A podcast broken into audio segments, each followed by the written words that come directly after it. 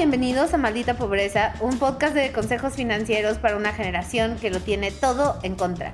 Yo soy Jimena Gómez. Y yo, Liliana Olivares. Y hoy vamos a hablar del buró de crédito, que es una cosa súper de miedo, que honestamente yo todavía tengo PTSD del buró de crédito, no les voy a mentir, pero que tenemos que afrontar, amigos, como adultos, sin miedo al éxito, como curita, pa' frente, pa' adelante, vamos. Entonces vamos a hablar de uno, ¿por qué importa? ¿Qué es? ¿Cómo funciona? ¿Cómo tú puedes usarlo para el bien? Porque el buró no es malo, o sea, es como, como la humanidad, ¿no? O sea, es como la tecnología. La tecnología no es mal, es el hombre mal. Pero bueno, ¿cómo lo puedes usar para tu bien? ¿Dónde lo consultas? Y últimamente, ¿por qué existe? O sea, ¿cuál es su función y por qué es necesario para los individuos, para el mundo, para las empresas y para todos? Entonces, Liliana, cuéntame. ¿El buró de crédito es el diablo?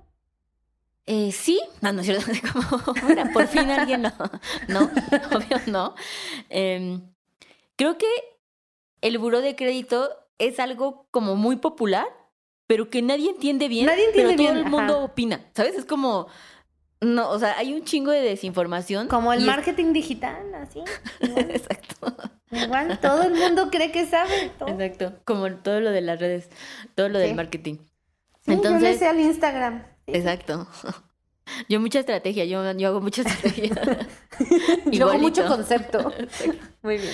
No, pero, pero, bueno, entonces el buró es de ver. esas cosas que la gente mama, pero nadie sabe bien qué pedo. Exacto. El buró de crédito, que de entrada ya estamos mal. En efecto, el buró de crédito es una de las instituciones que existe en México. Es una institución privada. Ajá. No tiene nada que ver con el gobierno. Y hay otras eh, dos instituciones que existen, solo que buró de crédito pues, es la que tiene más mercado. Entonces, es como Kleenex. ¿Sabes? Son pañuelos desechables, pero la gente le dice Kleenex. Y la, y Prince. la marca es Kleenex. Entonces, exacto. Pero es lo mismo. Lo que existe en esta vida es una institución que puede ser buró de crédito, puede ser TransUnion, puede ser círculo de crédito. Las tres son empresas privadas, ¿ok? Que básicamente nacen en donde alguien muy visionario de una institución privada dice, ah, ¿por qué no? Hacemos una empresa que se dedique a reportar cómo se comporta la gente cuando les dan créditos. Punto. Ese es el único objetivo de estas instituciones. Ok. Entonces, el buró de crédito o círculo de crédito no te ponen en el buró, no te quitan del buró, no te, o sea, ellos no solamente reportan las cosas que ellos les dicen. Es el que pasa el chisme como llegó. Punto, ¿no? Entonces, no tiene nada que ver ni tiene la posibilidad de darte o no darte créditos. Eso también es un mito, ¿no? Entonces, empezando por ahí, existe para que los bancos o alguna institución financiera quiera pedir recomendaciones de nosotros o tratar de ver qué tan buenas personas pagadoras somos así. Como no puede ir con nuestra mamá a preguntarle, va a estas instituciones, checa cómo te has comportado y sobre eso te da créditos, te asigna una tasa o te niega los créditos, ¿no? Es ese referente. Entonces, una cosa importante es que el buró de crédito es una cosa que vive aislada y que tiene un servicio para todos, ¿no? Exacto. Y que hay Ahora, varios. Bueno, no varios, varios, pero. exacto. ajá. Sí.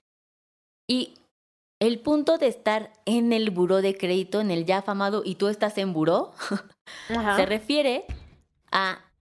Tiene un contexto como eh, lo asocian, más bien tiene una asociación negativa, lo cual es totalmente erróneo, porque aparecer dentro de este registro de cualquiera de estas instituciones como alguien que es buen pagador es algo positivo, ¿ok?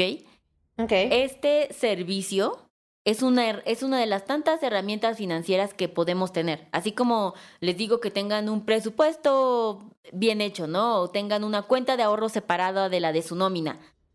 También utilizar este comportamiento positivo y estar al tanto de cuál es tu score y tu calificación como persona adulta ante los créditos es algo relevante que te va a ayudar a, mejer- a tener acceso a mejores productos, ¿ok? Literal es una calificación que se te da a cómo eres de adulto, ¿Sabes? Es como, es el resumen. Eso está horrible. Bueno, no está horrible, pero qué miedo. Sí, o sea, sí, al final no está padre que te califiquen, ¿no? O sea, como esa, esa asociación, pero es importante que nosotros estemos en este registro, porque si no, pues todo se vuelve em, más difícil en que los bancos o las, instituciones nos puedan dar mejores productos, lo cual también está padre que vaya ligado directamente proporcional a cómo tú te has comportado, ¿sabes? Si tú eres alguien que paga bien sus créditos, que no se endeudó, que no dejó de pagar sus tarjetas, la recompensa es que te den una buena calificación y por lo tanto te den una tasa de interés más baja a ti, Jimena, porque fuiste esa persona. Ya. Ok. Entonces el problema es. O sea, es peor no estar. Es peor nunca haber estado, ¿no? Ni bien Sí. ni mal, que estar poquito mal y luego bien. ¿Sí? Exacto, exacto. Árales, es como el amor. ¿No? Es mejor Es- haber amado y lastimado. ¿No? ¿No va así? Ok.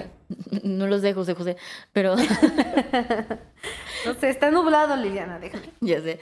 Pero sí, en efecto, alguien que empieza su vida adulta en, en inicios de la vida financiera, Ajá. decir, yo prefiero no tener ninguna deuda, ningún crédito, todo de contado, es mejor y creer que es más sano, es una falsa percepción. Lo que estás haciendo es que no estás generando historial y por lo tanto, aunque tú pagues todo de contado, súper al día, nadie se va a enterar porque no saben los bancos que tú eres esa gran persona y no lo pueden reportar, ¿no? Ok. Ahora, el, el reporte de crédito, no importa de qué institución pertenezca, te va a decir datos importantes. Te, ahí va a reflejar tu nombre, tu dirección, todos los créditos o tarjetas o todos los servicios que hayas tenido. Es decir, ¿qué reportan estas empresas? Los créditos, todas las tarjetas de crédito, aunque sean de servicios, aunque sean departamentales, eh, reporta créditos personales, reporta créditos automotrices, créditos hipotecarios, reporta si pagaste bien el predial a tiempo, el agua, internet, teléfono, tus impuestos. O sea, es relativamente nuevo que ahora el SAT puede ponerte como alguien que no es pagador si no pagas tus impuestos. Entonces ahora eso es un problema adicional. No solamente el SAT te está persiguiendo, sino que aparte ya está afectando eh, las, o sea, tus, tus opciones en las instituciones financieras, ¿no? Que te suban tu tasa de interés en la tarjeta de crédito porque debes impuestos. ¿What? Hay una conexión por hacer y dejar de hacer eso. Entonces, para eso es importante que si ustedes creían que antes solamente dejar de pagar la tarjeta del banco, solo el banco lo iba a reportar, no. No pagar tu total play, no pagar Telcel, no pagar tu bimestre de impuestos, puede que ya te haya eh, puesto una calificación negativa en tu reporte de crédito, ¿ok? Ah, ok, ok. Yo tengo una pregunta. Que es la pregunta que todos tenemos. Porque es un mito, ¿no? O sea, como siento que es como de, ay, Diosito, estoy en el buró. Y luego, ay, Diosito, tengo que esperarme cinco años para salir del buró. Y luego es como si no pasara nada, ¿no? Creo que mucha gente cree que si te esperas X número de años, ya. ¿Y sí? ¿No? Tal vez. ¿Es un mito? ¿Qué? O sea, a ver, en efecto hay una correlación entre depende lo que hayas adeudado, ¿no? O sea, dejado de pagar, Ok. se te asigna cierto número de años que vas a seguir saliendo como alguien que dejó de pagar. Ok. Eventualmente, pero son muchos años. O sea, te estoy diciendo que, O sea, depende de si debiste 300 mil pesos o si debiste 20 mil pesos, ¿no? exacto. Pero tipo por 20 mil pesos van a pasar 10 años, ¿no? ¿Qué? Entonces, em, aunque pasaran 5, si la institución pide tu historial crediticio, podría siempre ver que dejaste de pagar. Y eso siempre va a afectar en tu máxima calificación. Ya. ¿Ok? Y entonces, esta idea de que si te esperas ya todo bien es falsa. Sí, sí, porque siempre vas a tener como este gap de, como, ¿sabes? Esta, este downside de que de, siempre, sigues debiendo eso. Ya Ya. pasaron años, en efecto ya pasó el plazo, pero tu calificación, aunque ya no se refleje en, en el reporte esa cuenta, tu score, porque hay, hay dos partes del reporte de crédito. Uno es como el desglose de todas las tarjetas, cuentas, servicios que tienes, que tú ves que tiene palomita o tache. Y luego todo eso hace una sumatoria, así, ¿no? El, número que pensaste y sale un score. Ya. Y ahí, aunque ya haya aparecido en la primera parte del reporte, de todos modos se afectó en tu calificación. Y la calificación más baja que existe es 400, o sea, alguien así que debía, o sea, un buen dejó de pagar, desapareció, bla, bla, tiene ese, ese número, ahí a ese güey no le van a prestar nada. Y el máximo eh, ya son 850, ¿no? Entonces, para que tu score, que ahorita van a ir y van a checar cómo está, que esté bien decente y que seas una persona lista para tener las mejores ofertas de, créditos, está en arriba de 600, 650 puntos. Entonces, respondiendo a tu pregunta, sí hay un tiempo de un periodo que podría dejar de reflejarse esa deuda, pero tu calificación, tu score siempre se va a ver afectado. ¿Ok? Ya. Esa es una, y algo súper importante, para toda esta gente que van y debías tú 100 mil pesos a tu tarjeta. Llegó el banco y te dijo, bueno, ya págame solo dos mil y ya, te dejo en paz. Y dijeron, sí, sí, sí, qué ofertón, solo pago dos mil. Lo que hace este arreglo es que se detiene el crecimiento de la deuda, pero ahí sí, nunca va a desaparecer en tu, en tu reporte que dejaste de pagar eso. Va a aparecer como, ok, Jimena hizo un acuerdo, pero... Oye, oye, a ver, podemos, podemos hablar en general, o sea, no veo por qué tienes que poner mi nombre. Fulanita de tal dejó de pagar, pero llegamos a un acuerdo. Entonces, llegar a estos arreglos porque creer que eso te va a hacer que ya te saquen del buró, entre comillas, como se cree, es falso. Se va a quedar ahí. ¿Qué es mejor? Esperarte los 10 años, ah, bueno, obvio, pero, o sea, ¿qué es mejor para no pagarlo? O sea, como esperarte los 10 años o pagar poquito y hacer de estos arreglos de que te marcan por teléfono y te dicen, ándale, ándale, dame 5 pesos y ya.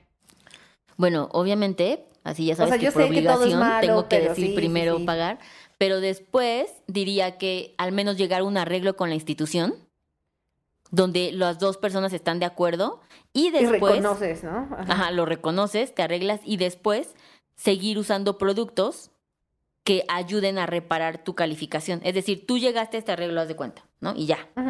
Y si tú mañana te dan una tarjeta de crédito nueva, obviamente va a ser una tasa alta porque ya vieron que eres de esas personas que llega a acuerdos raros y así.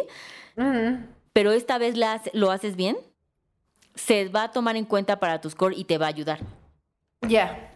Entonces, básicamente lo peor que puedes hacer es simplemente no pagar y desaparecer. Sí, exacto. Mm, no me sorprende. Me decepciona, pero no me sorprende. lo importante de esto es que también se sepa que tienes la oportunidad de mejorar tu calificación cada mes. Eh, estas instituciones tienen que hacer un reporte de todo lo, de tus comportamientos que reciben y lo reflejan y tiene que estar así al día, ¿no? Entonces, literalmente aquí, cada mes es una nueva oportunidad para mejorar tu score y eso está padre, no tienes que esperarte tanto, o sea, con que hagas algo bien, se va a reflejar inmediatamente, ¿no? Y esto te va a ayudar a tener acceso a estos, a unos mejores productos.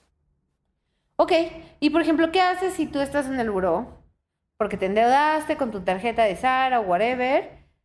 Y pues nada, nunca lo hiciste. ¿Cómo, cómo, cómo te puedes tú, si ya hiciste un acuerdo, o si ya pagaste tu deuda, o si ya pasaron años, o whatever, cómo sabes si qué tipo de tarjeta o qué tipo de crédito te pueden dar?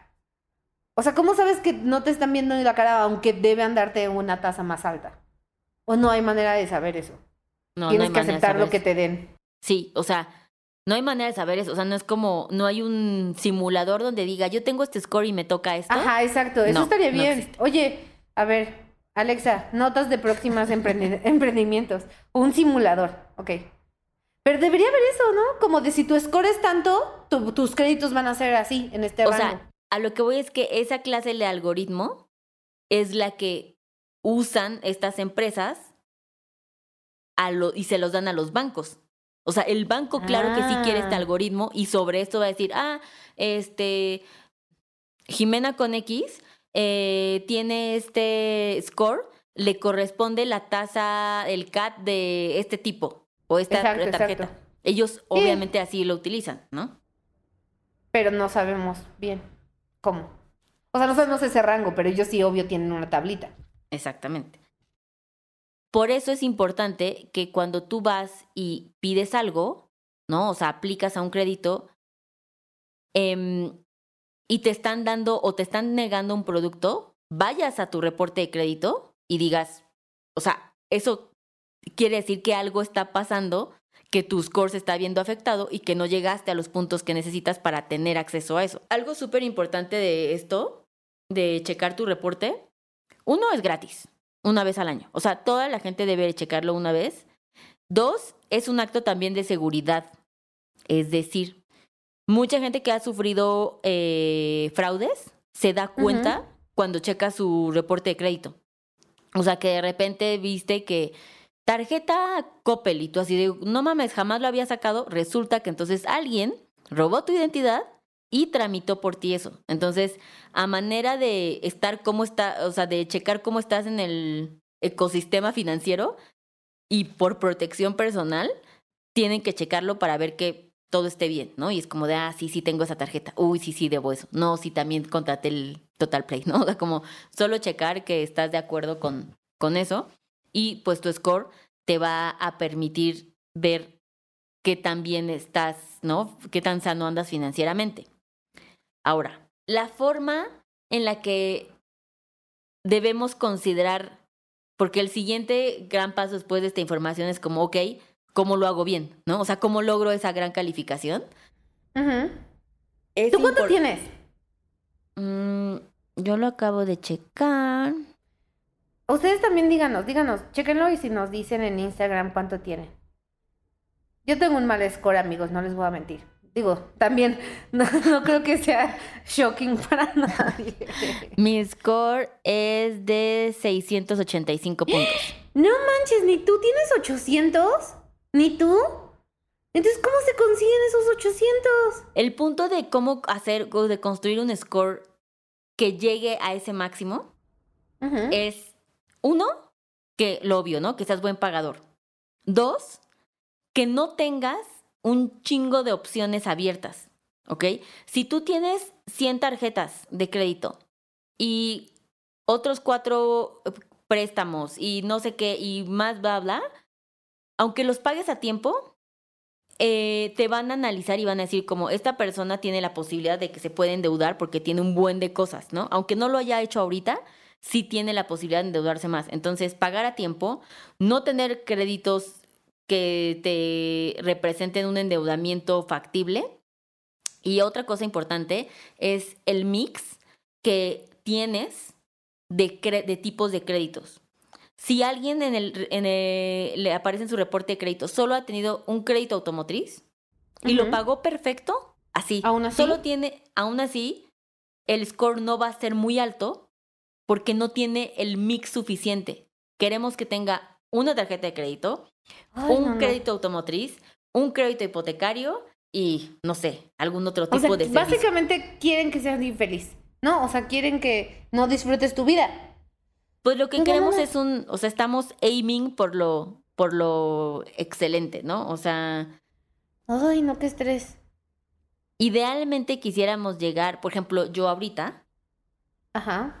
Em, también algo que afecta mucho el score es gente que constantemente está pidiendo tarjetas de crédito Órale, y lo rechazan y constantemente. lo rechazan. Entonces, cada vez que dicen, ah, pues Palacio de Hierro nos pidió tu score, eh, y luego Liverpool, y luego Sara, y luego Van Vancomer, eso te baja puntos, porque ya están viendo que estás siendo bien desesperado y te dicen, ok, esta gente quiere a huevo algo, eh, no se lo están dando y te baja el score, ¿no?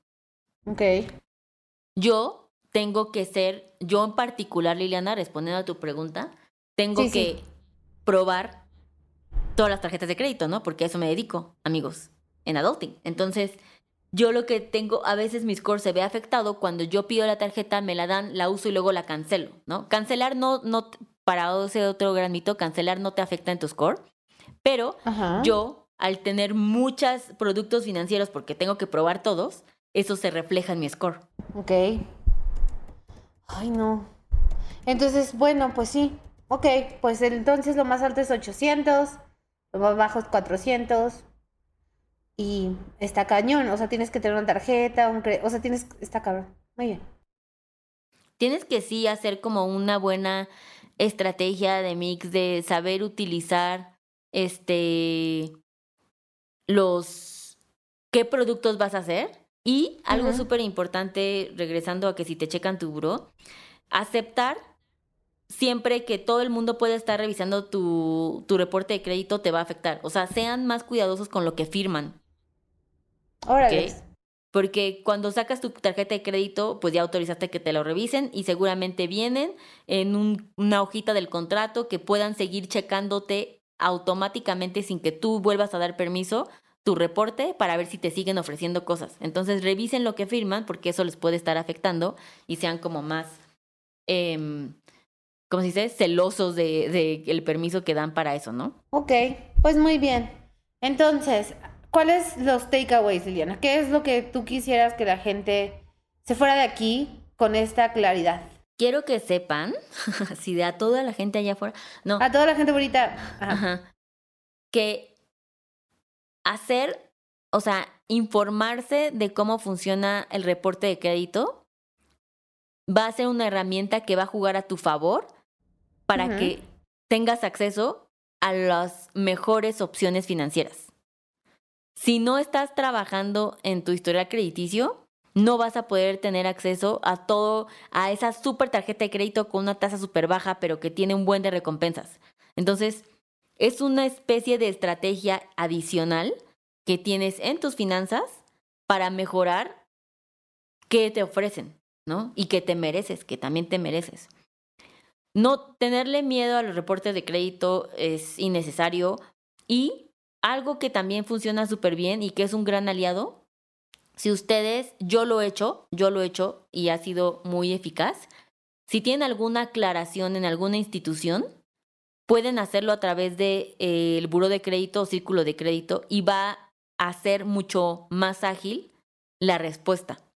Si tú, si tú metiste tu aclaración en Santander que te hicieron este cargo, bla, bla, bla, y no te están pelando, ve con estas instituciones y va a ser mucho más rápido que directamente con el banco. Ese es un gran hack. Ok. Bueno, pues muy bien. Entonces vayan, chequen su buro de crédito, cuéntenos cuánto es su score. Yo ahorita estoy tratando de sacar el mío. Oye, una cosa, esto siento que es una pregunta, porque cuando tú entras a buro de crédito, se supone que una vez al año es gratis, pero siempre te ponen como uno plus, ¿no? Que te cobran. ¿Dónde encuentras el normal? Eh, entras a, a buro de crédito, siempre es uno gratis. Lo que se cobra es saber tu score. Lo gratis es ver el reporte de todo el desglose de tus cuentas y la flechi y diga la palomita y el tache. Ahí, o sea, pon en Google reporte buró de crédito gratis y te va a aparecer el gratis. Y lo que es opcional pagar, que cuesta 52 pesos, algo así, creo, eh, es el score. Ya, 58 pesos, sí. Mm, Exacto. Ok. Les Bueno, va a tomar cinco minutos a lo máximo tener esto. Lo único que van a necesitar es información financiera propia que solo ustedes deberían saber como para validar sus datos y con esos pequeños pasos lo van a obtener muy rápido y muy sencillo. Bueno, muy bien. Pues saquen su score, cuéntenos. Si alguien tiene 800, díganme porque lo quiero saber. Exacto. Creo que nunca he conocido a alguien que tenga 800. Eso está cañón, ¿no? Pero bueno, si alguien lo tiene, díganos. ¿Y cómo lo logró? Pues nada, muchas gracias por escucharnos. Recuerden que no hay que tenerle miedo al buró ni a los créditos. A lo que hay que tenerle miedo es al miedo en sí, ¿no? no, a lo que hay que tenerle miedo es a no pagar y generar intereses. No tomen créditos que no pueden pagar. No compren cosas a crédito que no necesitan, pero el crédito es una gran herramienta que hay que usar mejor que yo. Y lo más importante, compartan esto con todo el mundo. Eh, pónganos estrellitas en Apple Podcast. Si nos escuchan en Spotify, pónganlo en su historia y taguenos, porque recuerden que nos hace sentir bien. Y la vida es muy difícil y triste y está nublado. Y listo. Muchas gracias por escuchar. Bye. Bye. Este episodio fue producido por Mariana GCA, Esteban Hernández Tamés,